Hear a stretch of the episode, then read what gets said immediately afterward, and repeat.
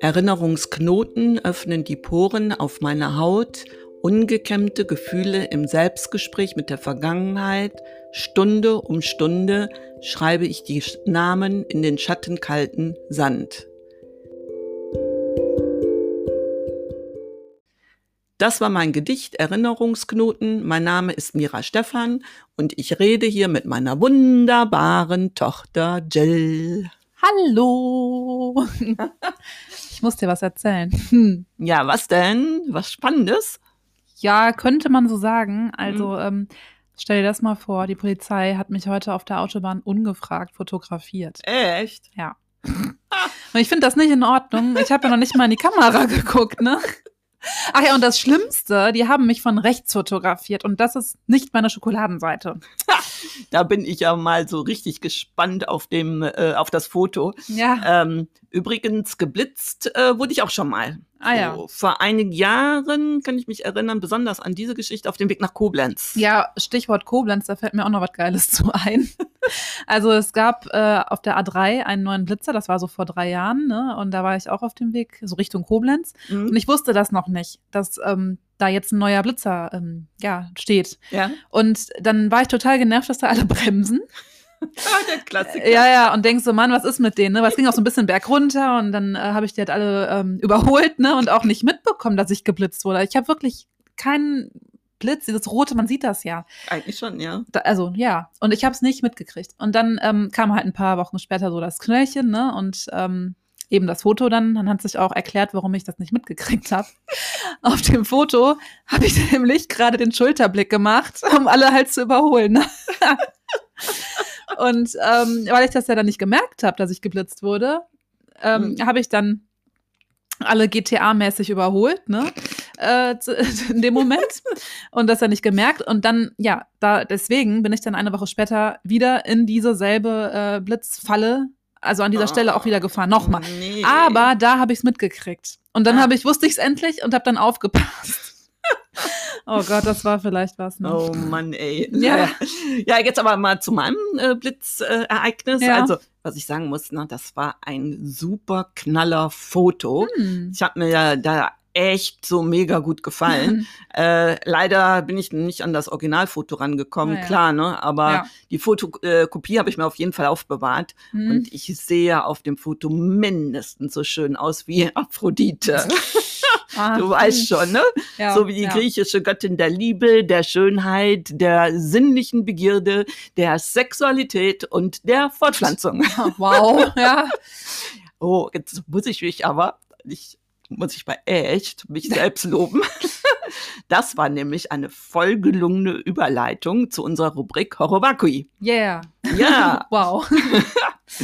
So, und zwar habe ich mir Sandro Botticelli und sein Bild Die Geburt der Venus ausgesucht. Ah ja, ja, dann passt das ja. Die Überleitung, die war ja wirklich klasse. Aber dann musst du natürlich unseren HörerInnen jetzt noch erklären, ähm, warum du dich auf dem Foto mit Aphrodite und nicht mit Venus vergleichst. Naja, das ist ja doch klar, ne?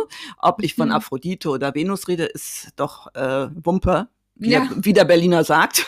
Okay. und Aphrodite also ist in der griechischen Mythologie die Göttin der Liebe und Venus ist es in der römischen äh, Mythologie, mhm. also quasi ihr Gegenstück. Ja. Und die Römer haben nämlich bei der Beschreibung und ähm, den Charakter der Aphrodite weitgehend unverändert übernommen und ihr den römischen Namen Venus gegeben. Mhm. Ne? Und vielleicht ist es dann auch nochmal interessant zu wissen, dass Aphrodite übersetzt die Schaumgeborene heißt. Ähm, sie wurde in der griechischen oder nach der äh, griechischen Mythologie aus einer Muschel geboren ähm, und äh, die ist ihrerseits nach der antiken Meinung aus dem Meerschaum entstanden. Mhm. Aber das kannst du ja nachher nochmal genauer erzählen und jetzt eben übergebe ich an dich, liebe Kunsthistorikerin. Ja, dann dann äh, mach, mach ich das. mal deinen Job.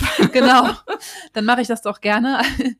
Also Sandro Botticelli ist einer der bedeutendsten Maler der frühen Renaissance mhm. und das äh, Bild, was du eben sagtest, die Geburt der Venus, entstand so um 1480 oder 1490. Also das ist nicht ganz klar ähm, um den Zeitraum. Also das jetzt erstmal zur sachlichen also Einordnung. 1490. Ja, kann man okay. so sagen. Habe ich also, richtig verstanden. Ja, ja, ja, ja genau. Ja. Also mhm. ich, ich habe 1480 bis 90 äh, damals, weiß ich noch, im Studium gelernt. Mhm. Deswegen, das hat nicht so ein richtig festes Datum, Mhm. Datierung. Ist nicht ja so. auch schon ein paar Jahre her. Genau, ja. ja, aber ähm, jetzt muss ich noch was Lustiges erzählen. Äh, Äh, eigentlich hieß Sandro Botticelli nämlich Alessandro di Mariano Filippepi. Aha, Also Botticelli war sein Spitzname. Krass. Und den hat ihm sein Bruder Giovanni gegeben. Ähm, Botticelli kommt von Botticello und heißt Trommelwirbel. Ja, Spannung. Fässchen heißt das. Ah. Ja. Und jetzt hat natürlich irgendwie jeder Kopfkino, denn jetzt können wir uns sehr gut vorstellen, welche Figur Sandro Botticelli so hatte. Ne? ja, also eine ganz süße Bezeichnung an Ja, wirklich Fässchen. niedlich. Mhm. Ähm, ja, aber jetzt zu den Fakten seines Lebens. Geboren wurde er am 1. März 1445 in Florenz und er starb am 17. Mai 1510 ebenfalls an Florenz. Hey, das ist ja mein Geburtstag. Sein Todesdatum ist, also der 17. Mai ist mein Ja. Geburtstag. Krass. Ah ja, aber sind ein paar Jahre dazwischen. Ne? ja, so unwesentlich. Aber das ist übrigens bei Albrecht Dürer auch so. Der ähm, hatte auch am 21. Mai wie ich Geburtstag. so wie du, nicht wie ich. Wie du. Ja, genau, wie ich, aber da passt das wieder. Mhm. Aber auch ein paar Jahre, wie gesagt, ähm, ist das dann her. Mhm. Ähm, ja, und Botticelli malte Andachtsbilder, Altarbilder sowie Bilder aus dem Themenbereich der griechischen Mythologie und Allegorien mit Gegenwartsbezug. Mhm. Ja, er war vor allem für den Vatikan und die Familie Medici in Florenz tätig. Ähm, von herausragender Bedeutung ist seine Porträtkunst, die nachhaltig das Image der Medici und ihrer Parteigänger geprägt hat. Ja. Also für diejenigen, die diese berühmte Familie jetzt nicht kennen, ähm, das kann man in einem Satz zusammenfassen. Die Familie der Medici aus Florenz bildete vom 15. bis 18. Jahrhundert eine einflussreiche italienische Dynastie, aus der Großherzöge der Toskana, drei Päpste und zwei Königinnen von Frankreich hervorgingen. Krass. Ja. Und jetzt will ich noch ähm, kurz die Epoche der Renaissance einordnen. Mhm. Also Renaissance, der, der Begriff kommt aus dem Französischen und bedeutet Wiedergeburt. Mhm. Ähm, es bezeichnet die europäische Kulturepoche, die von Italien ausging. Das war zwischen etwa 1400 und 1620. Mhm. Und im Mittelalter wurden kaum andere als religiöse Kunstwerke zu biblischen Themen in Auftrag gegeben. Ähm, das änderte sich dann aber mit der Renaissance. Also die klassischen Mythen von Dichtern wie Homer und Hesiod äh, wurden bei gebildeten Laien populär. Mhm. Es war quasi eine Rückbesinnung auf Werte und Formen der griechisch-römischen Antike in Literatur, Philosophie und ja auch Wissenschaft. Mhm. Ja, Krass. und ähm, ja, Interessant. Mhm. ja.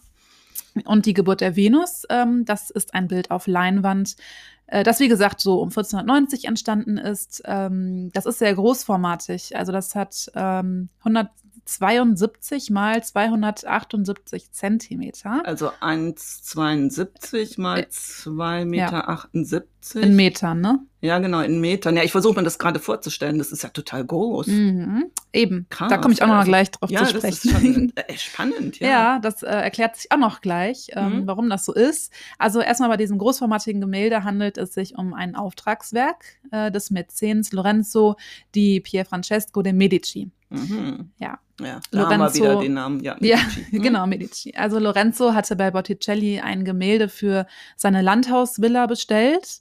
Und ähm, ja, da ist jetzt halt anzunehmen, dass entweder Lorenzo oder einer seiner gelehrten Freunde dem Maler von einer der Geschichte der griechischen Antike berichteten, nämlich der ähm, Geburt der Venus beziehungsweise Aphrodite aus dem Schaum des Meeres eben. Mhm. Also diese Erzählung, das war so die damals gängige Meinung, versinnbildliche das Mysterium, wie Gott die Schönheit in die Welt gebracht habe. Mhm. Ja. Ähm, durch das hochrechteckige Format des Gemäldes wirkt die Venusdarstellung lebensgroß. Da haben wir es jetzt nämlich. Ah, okay. Mhm. Ja, und entgegen dem Bildtitel ist nicht die Geburt der Venus, sondern eigentlich die darauffolgende Landung der Venus am Strand von Zypern dargestellt. Ha, an der Stelle muss ich dich mal unterbrechen. Oder beziehungsweise da war ich auch schon mal. Ah ja, Ich glaube sogar ein paar Mal. Also in Ja. meinen Zypernurlauben. ja. Ähm, die, äh, die Stelle befindet sich auf halber Strecke zwischen Barfuß und Limassol. Ich weiß jetzt nicht, ob unsere HörerInnen sich das so ungefähr vorstellen können. Wenn nicht, guckt euch das auf der Landkarte an. Mhm. Ähm, und zwar ist das an einem Strand zwischen sehr großen Kalksteinbrocken. ja. Ne? Ja, Und ja. ich war auch übrigens ähm, dort, wo Aphrodite der Legende nach immer gebadet hat. Ah ja. Das ist auch wirklich also ein ganz interessanter, also fast mystischer Ort.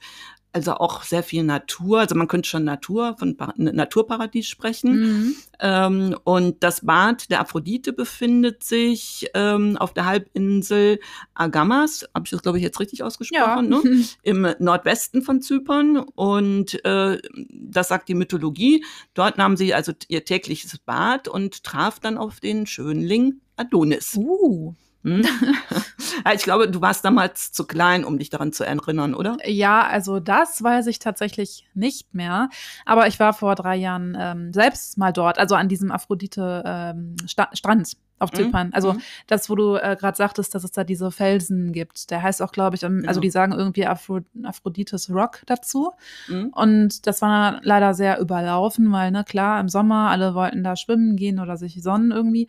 Mhm. Aber es ist auch so ein ähm, Steinstrand. Also da liegen so ganz viele helle Steine, total schön. Mhm.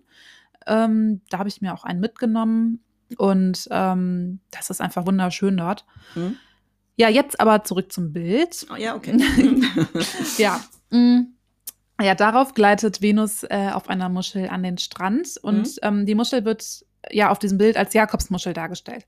Und die Venus steht leichtfüßig auf einer ähm, Muschelschale so. Ähm, und im linken Teil des Bildes befinden sich C4, also das ist griechisch für Westwind, mhm. äh, und die Nymphe Chloris. Ah, ja. ja, und die fliegen zusammen so mit verschlungenen Gliedmassen und bilden damit auch eine Einheit. Also C4 mit seinem etwas dunkleren Teint pustet kräftig, während die blassere Chloris mit sanftem Atem dabei hilft, Venus so an Land zu bringen. Mhm. Um, übrigens um sie herum fallen Rosen vom Himmel herab. Also das äh, sagt so der Mythos, dass die bei der Geburt der Venus entstanden sind. Und im rechten Teil sind Bäume eines Orangenhains zu sehen.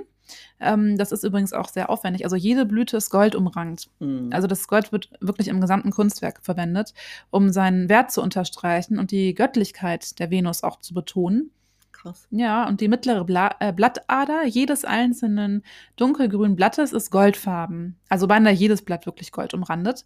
Und die Baumstämme sind ähm, durch kurze diagonale Goldlinien so hervorgehoben. Und die Rohrkolben in der linken unteren Ecke des Bildes sind ebenfalls gold bemalt. Mhm. Ja, und von rechts ähm, sieht man dann eine, eine Hore. Also die Horen galten bei den Griechen als Göttinnen der Jahreszeiten. Mhm. Ähm, und sie reicht der Venus einen violetten äh, Mantel.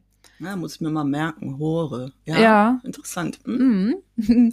Ja, und sowohl das aufwendig geschmückte Kleid der Hore als auch der Umhang, ähm, den sie eben der Venus reicht, sind mit Gänseblümchen, gelben Primeln und blauen ähm, Kornblumen bestickt. Also alles Frühlingsblumen, die zum Thema Geburt passen auch. Mhm. Ja, und die Hore trägt zusätzlich einen ähm, Gewandschmuck aus Myrte. Mhm. Also das ist eine Pflanze, die im alten Griechenland und dem antiken Rom der Venus geweiht war, bevor mhm. jetzt hier die Harry Potter-Fans kommen und sagen, hä, was? stimmt. Ne, erinnerst du dich? Ja, da gibt es doch diesen Geist, ne? Ja, die, die, die heulende Myrte. Ja, stimmt, ne? die da in der Toilette immer rumhängst, ja, ne? Genau. Ja, ja, ja, stimmt. Deswegen, also das ist nicht gemeint. Tatsächlich, äh, der Ursprung ist eine Pflanze. Ja, und ähm, das fand ich aber jetzt noch sehr lustig mit der Myrte. Ja. Also, dass es einfach so, den Harry Potter-Fans einfach bekannt ist. So. Ja. Aber jetzt zurück zu Venus wieder. Ähm, sie trägt eine Schärpe aus rosafarbenen äh, Rosen. Mhm. Nochmal. Ja, und im Gewand der Hore sind Kornblumen zu sehen. Ähm, trotz ihrer äh, Nacktheit ist die Venus durch ihre Pose kein Symbol der körperlichen, sondern der geistigen Liebe. Naja. Ja, und der lange Hals und die anatomisch ja nicht korrekte Haltung der linken Schulter betonen dann auch nochmal die Schönheit der Venus. Mhm. Und ja, das ist jetzt kein Wunder. Also diese Darstellung gilt als eines der brillantesten Werke der europäischen Malerei und zugleich als die erste bekannte Verherrlichung der Schönheit des unbekleideten Frauenkörpers seit der Antike. Ah ja. Mhm. Und jetzt noch mal eine kurze Erklärung zur Zeugung der Aphrodite nach Hesiod. Mhm. Ähm, ja, ihm zufolge ist sie die Tochter des äh, Uranus und dessen Sohn Kronos schnitt ihm auf Rat seiner Mutter Gaia ähm, die Geschlechtsteile mit einem Sichelhieb ab oh. und warf diese hinter sich sozusagen ins Meer, also achtlos. Ja, mhm.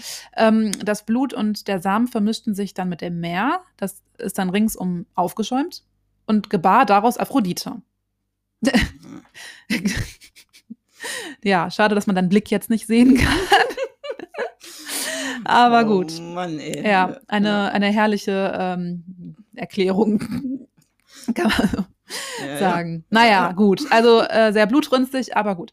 Ähm, also irgendwie auch ein bisschen, äh, aber so kennt man das ja, äh, ja. diese Erklärung oder diese Erzählung. Aphrodite jedenfalls ging zunächst auf Kythera und dann an der Küste von Zypern an Land. Ja, das ist wirklich, also Halleluja, eine ja. sehr blutrünstige Erzählung, ja. Ja, genau, aber ja, so haben sich die Griechen irgendwie dann auch die Entstehung der Welt erklärt, ne? Mm, ja. ja. aber ja, ist ja auch, ist ja wirklich sehr bildlich dargestellt. Ja, ja. Also, ja, gut, also Botticelli äh, stellt seine Venus übrigens nicht unmittelbar während, sondern nach ihrer Geburt dar. Mhm. Mm, kurz bevor sie zum ersten Mal von ihrer riesigen, vergoldeten Jakobsmuschel aus das Land betritt. Äh, anders als sein Titel suggerieren mag, zeigt Botticellis Meisterwerk also nicht die Geburt der Venus, sondern wie gesagt vielmehr ihre Ankunft am Strand, eben auf Zypern am, äh, in Baphos. Ne? Mhm. Und ähm, jetzt noch abschließend eine kurze Info zum Werk. Wie ich vorhin schon erwähnte, malte Botticelli sein Werk auf Leinwand, mhm. die weniger kostspielig war als Holzplatten, wie sie für Kirchen- und Hofbilder äh, verwendet wurden. Hätte ich jetzt nicht gedacht, ja. Ja, also für ein Bild dieses Ausmaßes wären Holzplatten wahrscheinlich auch nicht praktikabel gewesen. Ne? Mhm. Also generell wurden Leinwände für Werke mit nicht religiösen oder heidnischen Motiven ähm, bevorzugt, also die so Motive, die im Italien des 15. Jahrhunderts gelegentlich zur Dekoration von Landvillen in Auftrag gegeben wurden. Mhm. Ach so, und die Geburt der Venus übrigens äh, befindet sich heute in den Uffizien in Florenz. Ah ja, da müssen wir echt noch mal hin, ja. seufzt. Oh Mann, ey. So viel tolle Sachen, die es zu sehen und zu entdecken gibt und so wenig Zeit. noch mal seufzt. Ja, da können wir echt nur hoffen, dass wir die Pandemie jetzt mal in den Griff bekommen bald. Dann ähm, wird es auch wieder was mit dem Reisen, beziehungsweise es wird dann ein bisschen einfacher wieder ja. vielleicht. Ne? Ja, ja.